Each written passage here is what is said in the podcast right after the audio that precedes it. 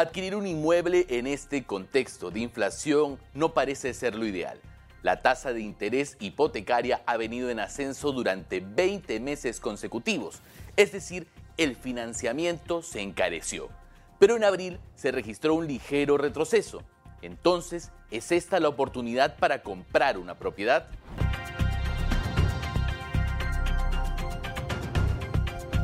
Lo saluda David Reyes Zamora, director periodístico del diario Gestión, y esto es Perspectiva. En los últimos tres meses, el Banco Central de Reserva decidió preservar su tasa de interés de referencia en 7.75%.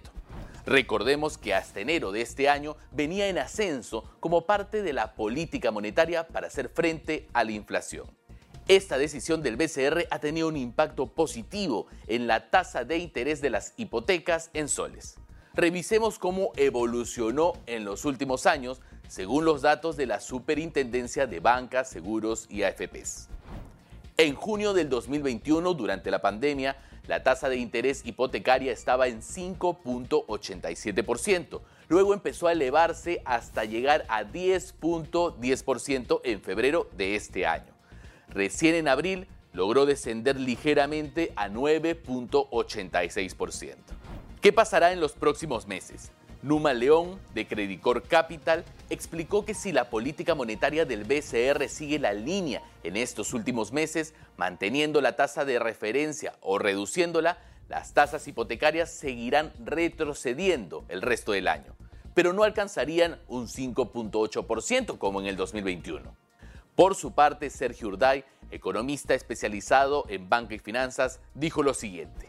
La tasa de los créditos hipotecarios no tendría por qué subir más, sino que oscilaría en niveles actuales o podría bajar un punto porcentual hacia fin de año. Ya hemos revisado las proyecciones del costo del financiamiento para adquirir un inmueble en los próximos meses. Ahora revisemos qué pasará con los precios de las viviendas. Numa León dio sus estimaciones todavía no retrocederán durante el segundo y tercer trimestre, sino que recién lo harán desde septiembre, pues los costos de construcción no logran disminuir. En este contexto es importante mapear qué zonas de Lima ofrecen una mejor rentabilidad si usted está pensando en comprar un inmueble con fines de alquiler. ¿Cómo medimos esa tasa de rentabilidad? Es la relación entre el alquiler anual sobre el precio de compra del inmueble.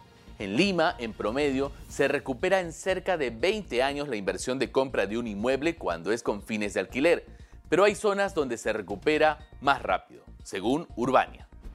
Chorrillos ofrece una mayor rentabilidad con una tasa de 6.8% anual y por lo tanto la inversión se recupera en 14.7 años, mientras que en Surquillo y Breña en cerca de 15 años. Lince y San Miguel también se encuentran entre las zonas más rentables.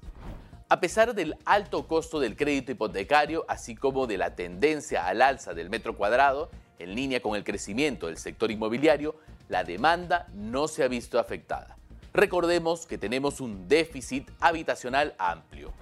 Al contrario, las inmobiliarias se han quedado cortas de hacer más proyectos en lo que se conoce como Lima Moderna y Lima Top. ¿A qué se debe? En parte es por los parámetros de edificación que han dispuesto algunas alcaldías este año con la finalidad de restringir la densidad. Algunos distritos como Surco o Magdalena ya han efectuado disposiciones como restringir mayores alturas o se han limitado áreas mínimas de departamentos. Francis Allison, alcalde de Magdalena, emitió una ordenanza que suspende el otorgamiento de licencias de edificación y anteproyectos por seis meses.